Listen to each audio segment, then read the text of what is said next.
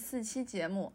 在这一期节目当中呢，我们邀请了我的好朋友小朱来给大家讲一些关于他在各个城市中的流浪故事吧，然后包括他最近的一些经历。嗯，下面呢，让小朱先给大家打一个招呼。Hello，大家好，我是小朱，我也是第一次录这种形式的这种形式的节目。反正接下来就由 J 呃 hold 住全场，我就负责回答就好了。其实。像这个，他之前给我说的一段流浪的经历是特别让我感兴趣的。我想问一下你，就是之前大概这段时间是在什么时候，然后进行了多久？呃，我现在回顾一下，大概是从二零一四年，然后大概到二零一七年这两三年时间吧。二零一四年到二零一七年，就是说这三年的时间。你都是一直在流浪吗？还是说你在这个过程当中有回归过一段你日常的生活？有回归过，就是这三年一段时间回归，一段时间流浪，然后流浪回流浪，呃呃，流浪结束之后又回归，然后回归之后又流浪，就相当于到二零一四到二零一七是非常之不稳定的一段生活。二零一七年之后就差不多比较正常。明白。那你当时是去了哪些地方呀？呃，当时手上也没什么钱嘛，也去不了太远的地方。呃，因为我当时人在广东珠海，所以去的也只是一些比较近的城市，比如说珠广东的几个城市，呃，东莞啊、深圳啊、广东广州啊，然后再加上浙江几个城市，比如说金华呀、杭州啊，我想一下，还有呃，对，差不多就就就这么几个城市。那你最喜欢哪个城市？我现在回忆起来还是。个个都不喜欢，因为当时吃了很多苦头，没有一个城市有很美好的回忆啊！真的吗？对，不是说这个城市不好，只不过是我在那个特殊的阶段之下，然后就呃，现在回忆起来都是一些很不堪的一些回忆。但城市本身肯定都有很美好的地方，我现在回忆起来。明白。那你的这些苦头主要指的是什么呢？我觉得分为两个方面吧，一方面是自己。家里人家家里面肯定不支持嘛，因为我犯脾气或者说青春期延期了嘛，肯定也不会在经济上支持我，嗯，所以物质上也吃了很多苦头，比如说吃不饱吃不饱吃不饱饭呐，然后没地方住啊，没钱嘛，嗯，这是物质上的一个苦头。另外一个苦头就是精神上非常之迷茫，因为这个流浪不是说去到一个城市去旅游，旅游你就去享受的嘛，流浪就是你完完全不知道。你别说你第二天去哪了，你你你连你连你下一个钟头下一秒你要去干嘛你不知道，那真的是不光是在流浪，就整个整个脑子都是在流浪，完全十分之迷茫。我觉得这苦头主要分为这两个方面吧，一个是物质上，一个是精神上。嗯，对，我正准备要问你家人，他当时的态度是偏不支持的一个态度是吧？相当于，我觉得我我现在回忆起来，我爸妈可能呃怎么说，逐出家门的想法应该还是会时时时浮现吧，那个那个。逐出家门这么夸张吗？就是怎么说我都不听嘛，那干脆你不听我的，那你就自生自灭，相当于这样。那你当时是多少岁？想一下，我是九六年的嘛，九六年，大概一四年。哦，十八岁。十八岁去流浪，感觉这个标题放在自媒体上都是一篇爆文。那你当时那主要的这个收入是来自于什么呢？之前的积蓄吗？呃，也没有什么积蓄，就是怎么说呢？没钱了就去工厂里面打工嘛，或者说打打些零工，攒个几千块钱放在身上，嗯，然后然后又花，再没钱了又去打工，就这样打打点散。哦，明白。那你到每一个地方是住在哪里呀？呃，刚开始手上有点钱的时候，那肯定开个便宜点的宾馆。嗯。后来实在是越来越呃手上手头上越来越紧了，那就我试过印象最深刻的是在那个浙江金华，金金华那边，横店横店那边我印象非常的清楚。嗯。那个，呃。当时天气是过年的时候，南方的过年的时候是非常之阴冷的。嗯。然后我就身上也没钱，也没有地方可以让我这个歇一晚。嗯。正好有一间那个有一间那个怀旧主题的一个饭馆。嗯。就它门口是稻草扎成的那个那个那个比较传统的那种中国传统那种灶灶台啊，嗯，然后我就我就躺在那个稻草堆里面，就那样凑合了一晚，这是我印象最深的一个在外面过夜的。呃，那你就是在外面吗？在室外吗？对，就就是就真的是这个流浪，就真的是字面意义上的流浪。那你冷？那你冷不冷啊？晚上？我只能说当时年轻力壮，血气方刚，也扛过来了。现在让我扛，我估计有可能扛不下来。南方的冬天，因为我之前在南京上过学，其实还挺冷的，而且又没有暖气。室外的话会更冷。对。哇，那你真的是很厉害！你当时还穿的什么？记得吗？穿了一个，想想，这勉强能御寒的这个这个这个衣服。也不是羽绒服啊，不是羽绒。哇塞，你当时真的是勇气可嘉。那你在整个这个过程当中有没有遇到你能想起来的一两件让你非常印象深刻的事情？呃，我就先说一件我在上海遇到的一件事情，具体哪个位置我不太清楚。嗯。大呃，一个具体场景就是在一个地铁口。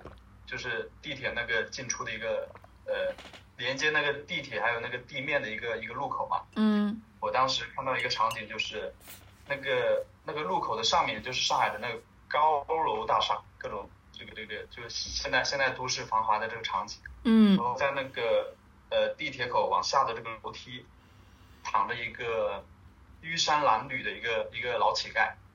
老妇人就穿的非常之破烂，然后全身全身都是黑的，但头发是长的，嗯，呃，就那样，这样躺在那个台阶上，而且是斜着躺，就顺着顺着那个那个倾斜那个那个那个台阶这样斜着躺，嗯，明白。然后他躺在正中间，他就躺在正中间，然后两边的这个上班族或者说白领，就是就是上上下下上上上下下，就当做没有这个人存在一样，就就那幅场景给我印象非常之深刻，太太过于这个鲜明了。就是那种周围人非常忙碌的奔波的那种场景，然后这个老妇人是相对于这个老妇人的处境，甚至有点漠然的那种感觉，是吗？呃，呃，不过那个老妇人不是跌倒了，她看她样子就是乞丐，我也不知道她是不是职业乞丐或者怎么样，反正就那个场景非常明白，对比非常之明显，非非常差差异太大了。哎，你这个感觉跟我对上海的印象。特别相似啊，就是我记得我第一次去上海的时候，也是我在上大学的时候，应该是一四一五年吧，说不定我们还在同一个时空交错。然后当时我第一次去上海，我当时印象特别深刻，就是看就是在那个外滩玩的时候嘛，那不是游客。就是打卡地，然后在那边人特别多，特别繁华。但是你只要向某一个路走不久，你就会走到一些弄堂，弄堂里面就是有那些，呃，外面的绳子挂的那种衣服，感觉也是穿的比较久的。然后周围的人的穿着呀，包括他们的一些家居的物品呀，感觉也都是特别的比较简单朴素的吧，就跟这边的繁华形成了一个特别鲜明的对比。当时给我的印象简直太深刻了，确实，嗯，然后那你还有没有什么就是印象深刻的事情？呃，还有一个是在浙江这边哪个城市我不太记得，这这个这个场景就比较温和很多，就是呃，当时我也不知道，我那一天也也别忘了经历过什么，反正就到傍晚的时候就找到一家这个面馆，然后吃碗面，太饿了吃碗面。我就听他们那个老板娘跟那个老板在聊天，就聊着一些家长里短的一些事情，哇，嗯，就一下子感觉心里有有什么东有什么东西触动了一样，就是我们之前老老是说这个万家灯火啊，这个这个家长里短，这个家庭的温情，说实话，在我那个年纪，可能我叛逆期比较长，到十八岁还是能叛逆，突然就是感觉到了大家说的这个家庭的温情。他们聊的应该是他们这个上学的问题，当时一下子就触动了，触动到了我心里这个这个这个这个某某一根心弦嘛，然后就这个场景之后，差不多我也就回去了，就没有，呃，这段经历也就差不多到此为止了。明白，就是有的时候你置身其中的时候，你体会并不是那么深刻，反而你抽出来一个旁观者的视角去观察的时候，那些细腻的东西更容易，你更容易看到。那你在每一段就是你这个游离在正常生活之外的这种流浪生活，然后你说你还回归到一段呃正常生活，然后你再去流浪，那当你回归正常生活的时候，你会感觉到。跟周围有一些格格不入，或者是说，呃，让你有一些不适感吗？这肯定肯定是会有的，而且我正是我那个那个十八、十八、十九岁的这个这个年纪，呃，这这种感觉会更加强烈。呃，所以我那段时间对这个宗教这方面事情就很感兴趣嘛，我老觉得自己好像是能够超然于这个世外的这个这这这么一种感觉。那实际上现在回想起来，只不过是自己的。年少轻狂嘛，那也就是说，等于你高中上完之后直接去流浪，就没有去上大学，是吧？对，就是我一四年高中毕业嘛，然后到一七年才去上了这个大专，嗯，中间这三年是断断续续在流浪。那你会感到后悔吗？我这个后悔指的是，比如说啊，我个人是非常不在意这些东西，但是比如说用用人单位，他有的人他比如说会。那个标准，他们说什么本科起步呀之类的，这种可能对你而言会有一些限制。那你会对当时的那个选择感到后悔吗？反正到目前为止，我是从来没有后悔过。嗯，因为我感觉我这段经历得到的东西是任何书本上、任何学校里面都教不会我的。嗯，好好呀。可是我我觉得就是咱俩的这个交流接触下来，我觉得你是一个。非常爱学习，然后非常有自己的独立思考的这种人啊，反而可能比一些所谓的上了大学的朋友，他们接受了一些比较正式的传统的教育，反而不会有这种很思辨呀、很求知的这种态度啊。我个个人是这么觉得的，就是怎么说，就是保持自己学习积极性。想要保持自己的学习积极性，这一点，嗯，可能就是我想要去流浪的这个这个原因之一。既然你在这个流浪了这么长时间之后，然后现在呢，你反而选择去考公务员，因为普遍大家认为的这个公务员的工作状态是偏怎么说，嗯，比较稍微固定化啊，稍微可能没有那么多的新奇，没有那么多的趣味。你你是为什么会？呃，下这个决心去考公务员呢？呃，我在说这个，在说这一点之前，我想举举一个人的例子，就是宁静。宁静他的事业按理说已经已经发展的很好了，但同时他也是这个部队文工团的这个这个这个事业单位的其中一员。嗯，就是他这份工作每个月工资只有三千多，但是他在采访中说过，他说他非常之的热爱这这份工作。嗯，就是有了这份工作，他心里相当于有个底气在那里，有个底，就哪怕他在娱乐圈这个翻天覆地，或者说颗粒无收，再再也发展不下去了，他还是可以每个月拿着三千多工资的，至少饿不死，或者说心里永远有个港湾在那里。呃，我倒不是说想要想要想要想要想要让自己生活很安稳，就是说，呃。我觉得我考公务员有有这么两个原因，第一第一个原因就是有这么一个支点，呃，不谦虚的说，我觉得我这些年还是学到了一些本事，呃，我觉得公务员这个平台呢，它是不，并不是说有很多机会，但是还是有一些机会，就是它可以成为一个支点，可以让我，把呃所谓的知行合一，知行合一嘛，就是我可以把我这些学到的本事，学到本事在公务员这个提供的一些机会里面能够去发挥出来，嗯。或者说更加去呃发展它，嗯，呃，就是这是第一个，我把公务员当做我的呃呃当做我的一个支点，当做我的一个平台。明白。第二个点呢，第二个点呢，就是我觉得准准备考公的这个过程，也是我锻炼我自己的一个很好的一个一个过程，就就很有这么一句话嘛，就是说呃这个很多时候这个过程。你在走走完一段旅程的过程得到的东西，比你比你最终到达那个景点所收获的东西还要多。我觉得目前为止我是这样子，就是我我现在还没有考到公务员嘛，但是我在准备考公务员这个过程所收获到的东西，我觉得也也是很很珍贵的，就大大概是这两点。嗯，那你准备公务员大概是准备了多长时间？想一年多吧，一年多，一年。一年多是吗？哎，对了，我还好像看到你输出一些这个呃相关的学习公务员这个的一些知识点的视频，好像是是吗？啊，你是准备做这个知识类 UP 主吗？当时倒也没这个想法，呃，吸收一个怎么说呢？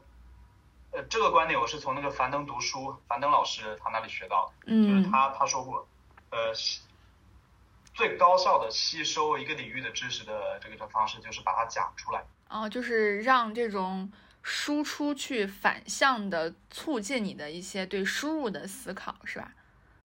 对对，而且确实有效。我这个呃讲讲了一些东西之后，发现确实有效，比你自己埋头去学或者说去刷题怎么样，就是是另外一个层次的一个一个认识。对对对，这个领域的知识。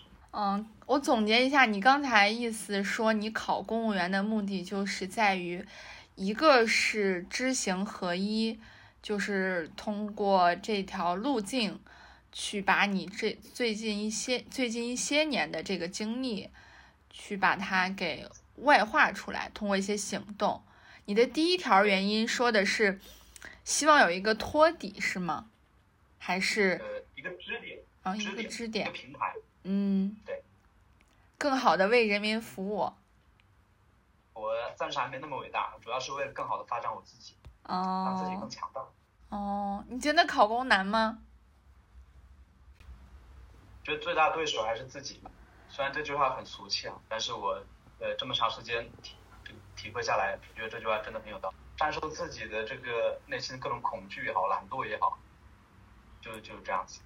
是的，是的，因为我之前也考过，其实，但是我之前考过呢，就是纯属是赞助那个赞助商啊，就是因为我之前完全没有准备过，当时还在上班，上一份工作还挺忙的。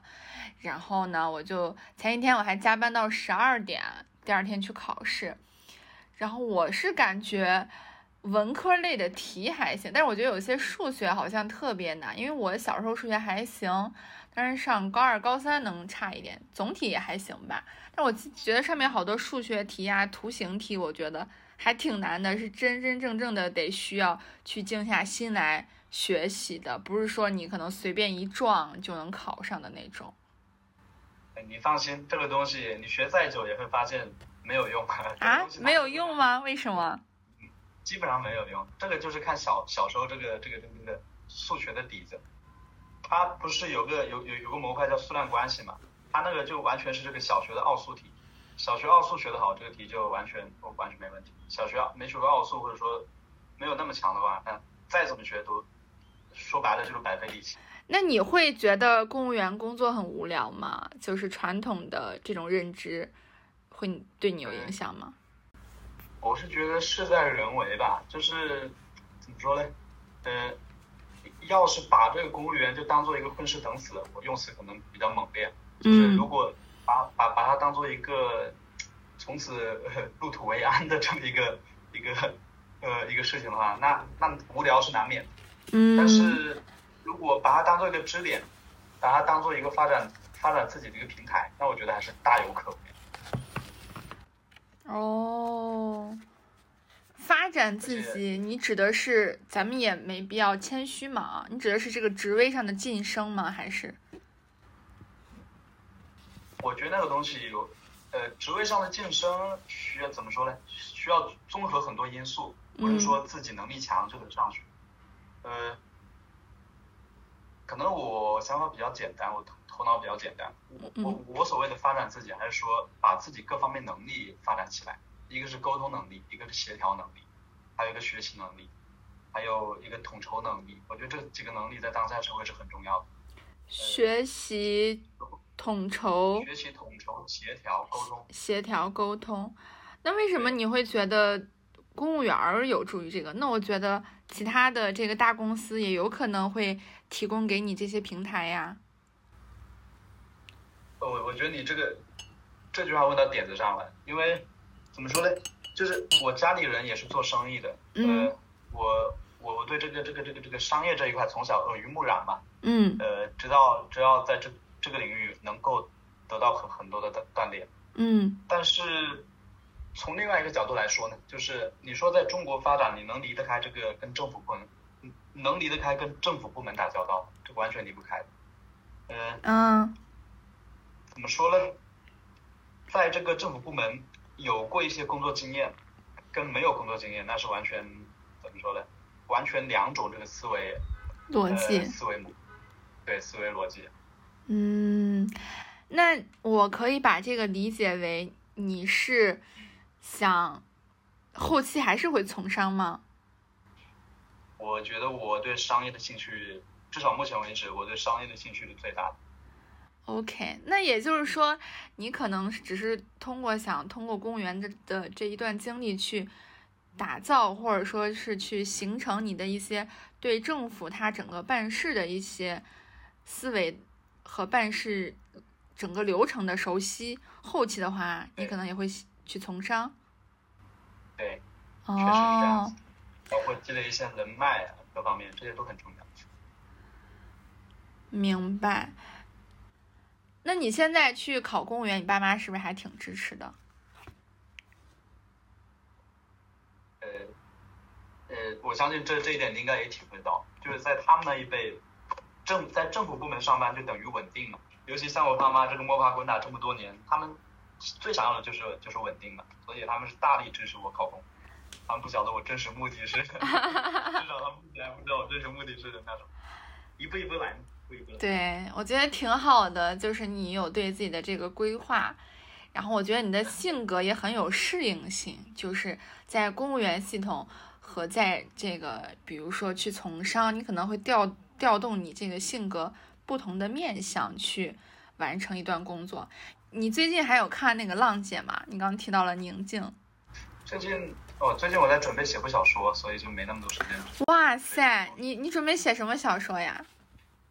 我呃，因为我喜欢的女生，她是在呃医院里面当护士嘛，然后她呃，而且她上的医院是康宁医院，嗯就是我们所谓的呃所谓的精神病院嘛。嗯然后，然后我当时怎么认识这位女生的呢？是因为我们派出所派我到那个康宁医院去看一个就是体格比较健壮的一个就是去闹事的一个精神病人，嗯待了半个月，对然后我认识这位护士。嗯然后也正是因为在精神病院待了半个月，我就见识到了里面很多故事，我就觉得这是一个很好的一个题材，就是我的设想就是以这个以以以我喜欢的这位女生为为女主嘛，写一部以护士为护士的视角为为主体的一部一部小说，就是写一个写这个故事写这个护士在康宁医院在精神病院从一开始进去很不适应，到慢慢的成长，呃成一成一名很有经验的一位护士。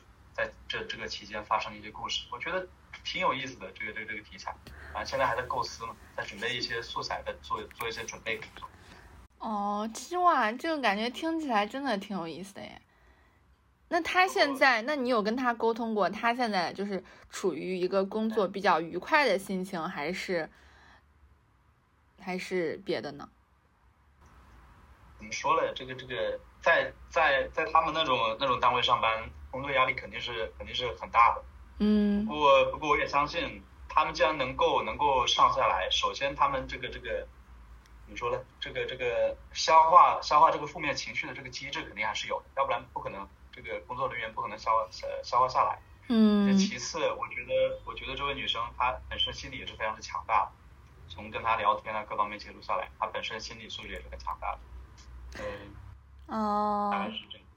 刚好你还可以趁这个机会多多跟人家 互动。哎我真实目的就是这个。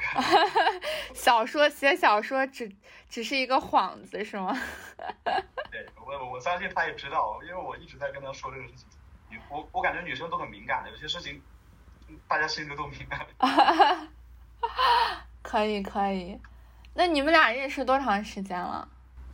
呃，我想一下，到现在为止一一个半月，大概一个半月。嗯，不错不错。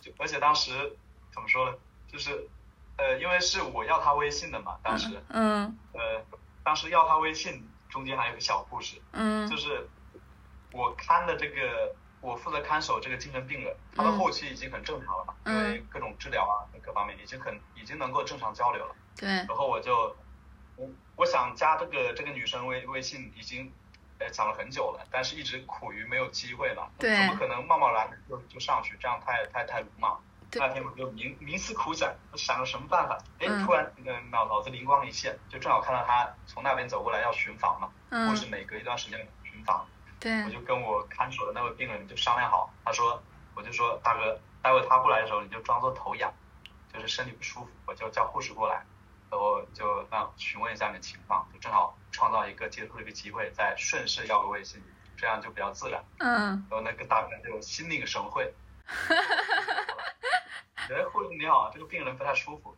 然后护士进来，那个大哥就啊，我头好痒啊，就装的哇，那个演技真的是把我看呆了。然后就聊了几句之后，我就顺势就呃要微信，然后当时要微信那一下子，我的天，心我那个心呐、扑通扑通的，我也算是见过一些世面，但是怎么说，当时那一下子确实有点慌。挺好的，说明感情很真诚啊。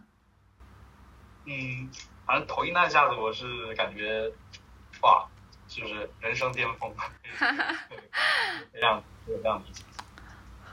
陷入了狂喜。对对对，嗯，那我们拉回来，那你后面写这个小说准备出版吗？还是就是你给朋友、跟亲密的人分享一下？这个这个，首先我写这个小说就是一个幌子嘛，就是想跟大家多接触一下。那你到底写不写嘛？还是后面写不写也无所谓？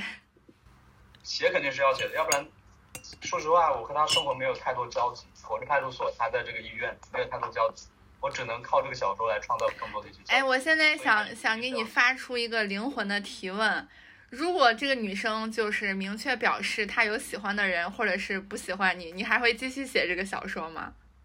那会写啊，因为我觉得这个这是一个很强烈的灵感。哦，我确实是一个值得写的题材是吧和？我想追求它的事情，对，这是一个哦很值得写的题材，，OK OK。找来看。啊，然后我还想问一下，就是你刚刚提到宁静，我记得你说你最喜欢的这个其中的女明星是白冰和王心凌，是吗？呃，怎么说？就是喜欢白冰，纯粹是因为她长得好看，嗯 然后然后她性格也是那种外柔内刚啊，就是表面上看起来比较比较比较温柔，但实际上内心是很有力量。嗯然后我感觉王王心凌也是这样子，也是外柔内刚，就是呃，我觉得女性最怎么说呢？最呃动人，最让我嗯最动人的一个特质就是外柔内刚，就是外表很美丽，然后呃很活出自己的风采，然后内心里面那那那那股力量真的是迸发起来，任何呃任何男性都是自愧不如，反正我是自愧不如，我觉得我达不到那种力量。啊，那很好耶，就是你喜欢内心坚定的女性。对包括我喜欢这位女生也是这样子，表面上看起来很很文静、很很温柔，实际上她是，至少我现在体会到她是很有力量，内心很有力量。想到这，我突然想岔开一个话题，嗯就嗯是我突然想到了想到了你们陕西西安的一位 rapper，叫派克特，不知道你你听不听这个说唱啊？我很嗯喜欢这个这个呃叫派克特，他他在这个说唱界他是元老级的人物，特别强。但嗯是前几年呢，他出了一张这个摇滚的摇滚的专专辑，因为嗯说唱跟摇滚完全是两个领域，对，就是他追求一些粉丝会说好像不务正业一样，因为他在说唱这个领域很强了，他突然做了一个摇滚专辑，可能做的也不是非常之好哈，嗯。但是呃，就是呃那一刻我突然觉得我成长了，就为为什么我觉得我成长了，就是我没有跟着其他那些粉丝，就是说说他不务正业，我我只是觉得我喜欢的这个 rapper，呃，我喜欢的这个 rapper，他做了他真正想要做的事情，而不是说顺应的这个大众的这个这个这个粉丝的他他想法，他做了他自己的事情，我就很为很为我喜欢这个 rapper 感到开心，啊，很好我。你这个我为什粉丝就特别理性粉。对，呃，可，嗯，我觉得这，这就这个事情，我突然感受到我的成长。就我为什么突然突然讲到这个话题呢？就是我，呃，我想到想到你刚才说这个乖顺嘛，我就觉得喜欢一个人，喜欢一个女生，呃，包括你同性的朋友也是这样子。嗯。你想让想让一个人好，呃，喜欢一个人，想让一个人好，那最好的方式就是让他成为他自己，用你的，你作为他的朋友，你就去协助他，让他成为他自己。我觉得最这是最最好的相处方式。是的，就是有的人喜欢一个人，不管是男生喜欢女生，两性之间的，还有女性对男性，不管是两性之间的，还是那种粉丝给偶像的那种喜欢，有的时候很多人喜欢的只是他们的一种投射，就是他们臆想出来的你的某种，不管是呃。性格呀，还是领域呀，还是什么的？但是有的人他喜欢的是他这个人的主体，就是他越成为他自己，反而让喜欢他的人觉得这个人他充满了光芒。对，就哪怕他走向了你完全 不喜欢的那个领域，但是他走向那个领域是他自己想要成为的他自己，那我就那我就很为他感到开心，就是这样。特别好你。是不是也有看一些哲学方面的超人学说？嗯，会会，算是对哲学比较感兴趣，对哲学。嗯，那你最喜欢的哲学家是谁？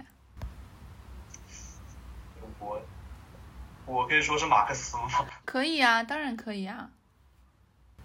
觉得他他最有名的一句话叫做“这个这个呃，哲学家一直在致力于解释世界，但”。在，但更重要的是改变这个世界。我觉得这句话，反正我第一次看到这句话，我觉得很震撼。嗯，确实。给我带来很多思索。他还挺积极的哎，我觉得好多哲哲学家都特别消极。嗯。叔本华是吧？对，就特别的悲观，特别的消极。因为我这两天在看那个刘擎的那个西方。现代思想讲义嘛，我还没有看完，我只看了前面两章。我觉得感觉好多哲学家都好悲观呀。就是你说尼采，他还有一点点，我觉得积极的一面吧。像最后也疯了啊，对呀，他最后也疯了。然后可能就是那个萨特，他最后的结局还不错吧，就算是呃。比较幸福的过完了他一生，好多哲学家都特别悲观，然后又不知道是不是对这个人生思索的越多，这个悲观情绪就会越多。讲到这里，我突然想到了这个佛学，嗯，叫佛，我们想到佛最容易想到的一个词语叫慈悲心嘛，嗯，慈悲心，嗯，反正我对慈悲慈悲心的理解就是，你看清了这个世界的丑恶，看清了这个世界的。种种的这个不如你意，但你还是深深还是深深的爱着这个世界，还是想让这个世界变得更好。我觉得这就是所谓慈悲心。所以，所以我觉得对任何领域都不能不能不能太钻牛角尖吧。就是哲学确实是解释世界、看待世界的一种工具，但是不能完全陷入到那个呃所谓的一些西方哲学的他那些那些那思维框架里面，还是要这个博采众长，把各种东西混合起来，可能呃。更能够探索出自己想走的一条路，这是我的一个，这是我的一个想法。嗯，我想起那个之前你给我推荐的那个罗振宇的《春天开月记》，中间我不是截了一一个图嘛，有一段话给我印象还挺深刻的，就是一个人的价值体现在对抗垂死与腐朽的生活模式中，以及建立生动和欢乐的新生活中。所具有的才能和力量，对，就是你，这就所谓的生活本身没有意义，但是找寻生活的意义这件事情是很有意义，很多东西是需要自己去，需要自己去探寻。你要是，也许你二三十岁，这个二三十岁，包括三四十岁，都是按照这个循规蹈矩，按照大大家给你设想好的这个这个道路去走，但总有一天，总有一个时候，你会发现，你做的做的不是自己，那。那这个几十年来，相当于是白活了，没有意义。总总会有一天你会自己觉醒。那早觉醒、晚觉醒还不如早觉醒。虽然这个承受的苦头会更多，但是，嗯，你呃，这个很多很多事情都是相对的，你承受的苦头越多，你能够呃得到的真正的那种喜悦、那种欢愉也会越来越多。那这种东西，任何东西，我感觉是任何东西都代替不了，那种内心的那种觉醒的那股力量，那种王阳明在龙场悟道那种内心的狂喜，那种那种那种呃体体悟之后那种淡然，那是我觉得很珍贵的啊。不报案。在这个人生当中，你觉得有哪一个或者是哪些瞬间，让你突然有那种开悟的感觉？就是突然让你找到了你的人生意义或者是方向。哪个 moment？我能说没有？我能说是遇到这位女生吗？可以呀，当然可以呀。呃。怎么说呢？就是在遇到这位女生之前，我的想法就是不断的去发展自己，让自己更加强大起来。嗯。但是在遇到这位女生之后，尤其是和她呃聊了呃聊了一段时间天之后，接触一段时间之后，我突然发现，其实每个人都是有缺陷，每个人都是有缺陷，每不可能说就就就一个人一直发展下来就能成为一个完美的自己。对，当然。呃，就所谓的。我突然想到这个老子《道德经》里面说到的这个音声相和，长短相形嘛，就是很多东西都是互相协调。这个世界也是需要协调，它才能够运转的非常之完美。就那一刻，我就觉得和他接触下来，我就发现我自己自己之前没看到的性格上的缺陷，然后我就觉得这个两个人性格能够互补，然后产生某种和谐，我觉得那种感觉特别好。那你跟他的这种，你刚才说的从他身上看到的是自己的不足，那是不是也是发展自己的一个一个方面呢？对，可以这样理解。但是这种发展自我的这种方式跟之前那种是我我觉得是两个方向嘛。那我之前只是说自己去不断的去经历事情，去学习某个领域的这个这个这个知识，这种。还是自己一个人去摸索。那遇到他之后呢，我就觉得，呃，有很多事情不是说你去努力就就能怎么样，就就能去改变的。呃，嗯，相当于两个，两个两个两个天生就带着缺陷的人，呃，两两两个半圆，两个半圆。你这个半圆再怎么去弥补自己，你顶多是让你这个半让你自己自己这个半圆变得更圆，但你永远成成为不了一个完整的圆。你只有遇到另外一个半圆。然后两个人在一起才能够那那能够完成一个完整的。当然我说的这种在一起，并并不一定是指成为男女朋友，包包括说后来成为婚婚姻，哪怕是说你遇到一个很好的朋友，遇到一个很好的合作伙伴，也都是有可能达到这种和谐。嗯，明白，我了解你的意思。可是我我的感觉更悲观一点，我觉得一个人一生永远也无法成为一个完整的圆，就是。怎么讲呢？我的感觉是，前面大大部分和你一样啊，就是每一个人他是有自己的这个，比如说优点、缺点，有他的所长所短，他的自我探索的过程，一方面就是从自己出发向外求，然后去探索自己；另外一方面就是像你这种说的，就是跟他人产生链接，不管是朋友还是。工作伙伴还是爱情还是亲情，跟他人产生链接之后，就是见他人就是见自己嘛。然后在这个过程中呢，更能观察到自己的一些不足。但是你观察到了，不代表我个人比较悲观啊，不代表就能去提高它或者去补上它。当然，我觉得我们能观察到自己的这半圆呃整个圆中不完整的那一些部分，我觉得都已经。